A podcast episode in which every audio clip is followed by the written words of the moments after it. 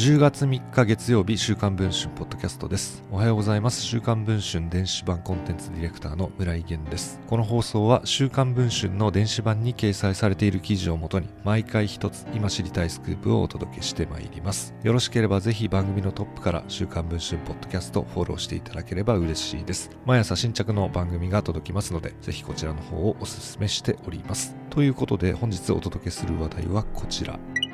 TBC の略称で親しまれている TBS 系列の東北放送。同社で過酷な労働環境などを理由として退職が相次ぎ約半年で6人ものアナウンサーが辞めていることが週刊文春の取材で分かりました。東北放送の関係者によると社員数は約160人で筆頭株主は地元の河北新報社。同族経営で河北新報の一力正彦社長と TBC の一力敦彦社長は兄弟だといいます。今年2月には新社屋がグランドオープンしています。その東北放送で大問題が発生しています。今年の3月から8月までで計5人のアナウンサーが退職。9月末でもう1人が辞め半年間で6名ものアナウンサーが退職することになっているのです。県外出身の女子アナだけではなく楽天の野球中継を担当していた男性アナ3人も含まれているといいます。19人のうち6人約3割が退職するという異常事態。一体なぜそんなにアナウンサーが辞めるのでしょうか。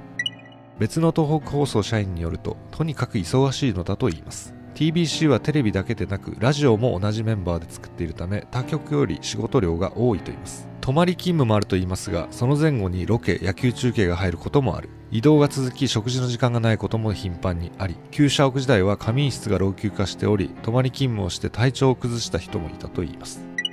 退職者が出るのは今年だけではありません。2018年から2021年までで7人が退職しさらに定年で2人が辞めています。人が減り仕事量が増えさらに人が減るという負のスパイラルが続いているといいます。アナウンサー不足を含む人材の適切な配置は長年この会社の組合の議題に上がっていた懸案事項だったといいます。ただ地方局の経営は厳しく人件費も削除せざるを得ない。賞与が減ることもありそれをぼやいている人もいるといいます。中途採用を募集することもなく昨年出演していたフリーアナウンサーの数も減らしました。あまりに人が減りすぎて辞めたアナウンサーに中継を手伝ってもらって何とかしている状況だと前室の関係者は語っています。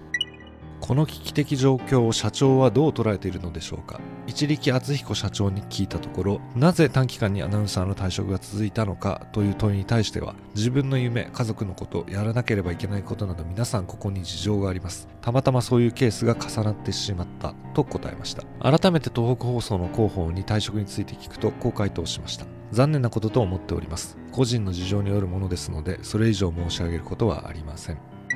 現在配信中の週刊文春の電子版ではこのほか東北放送のアナウンサーが不満を持つ理由そして彼らの多様な転職先さらに社長が語る対策など詳しく報じています。ご関心がある方はぜひ電子版の記事の方をチェックしていただければと思います。ということで週刊文春ポッドキャスト本日はこの辺りで終わりたいと思います。ぜひ番組のフォローをしていただきましてまた次の放送を楽しみにお待ちいただければ幸いです。